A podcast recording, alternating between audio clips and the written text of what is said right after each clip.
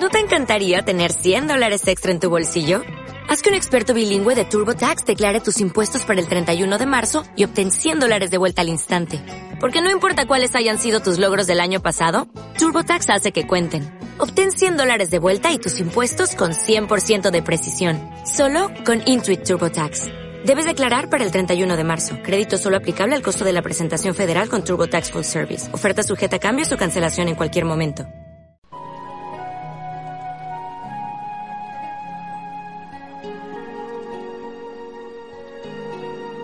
Comer en la guardería supone otro de los retos que el bebé tiene que superar.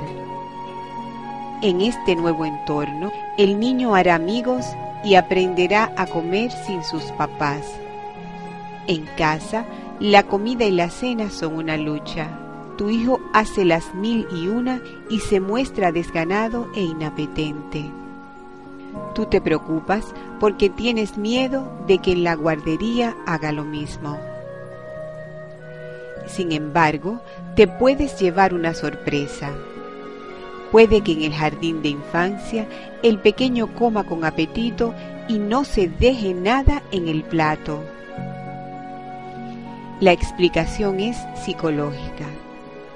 Para el pequeño resulta más divertido comer con los amiguitos que hacerlo en casa con mamá y papá, que a menudo hablan entre ellos o se muestran preocupados por la cantidad de comida que el niño toma.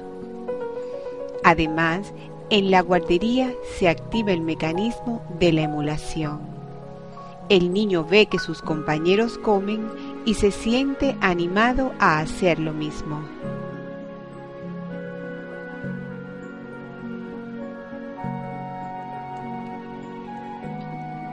En muchas ocasiones, por falta de tiempo, las prisas y los retrasos, algunas familias prescinden de dar de desayunar a sus hijos en casa. Están obligados por las circunstancias a llevarlos más temprano al daycare o preescolar y muchos desayunan por el camino, lo cual no es correcto. ¿Por qué se dice que un niño necesita mucho más que un adulto de un buen desayuno? Durante el sueño existe un gasto de energía que se utiliza para el funcionamiento básico del organismo, como respirar, latidos del corazón, actividad cerebral, lo que se denomina metabolismo basal.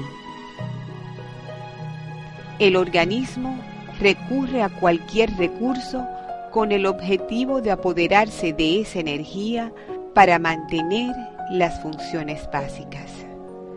Por eso, llega a las horas de la madrugada o de la mañana con muy pocas reservas y necesita con urgencia fuentes de energía. Si no se produce ingesta de alimentos a primeras horas de la mañana, el organismo va a recurrir a las reservas que se mantienen en el hígado, pero si no las hay, se puede producir un menor rendimiento de la actividad cerebral manifestada al principio por situaciones sutiles como falta de atención, problemas con la memoria, mareos, entre otros. Por otra parte, se produce menos actividad motora que en el caso de un niño tiene una enorme significancia en su desarrollo.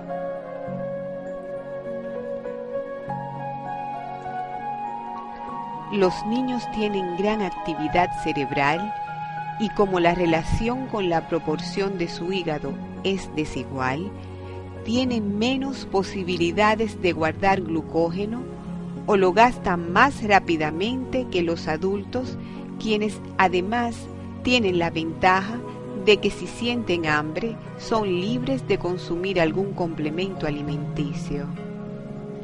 En cambio, los niños están sometidos a un estricto horario de alimentación y por sí solos no pueden solucionar sus falencias de glucosa.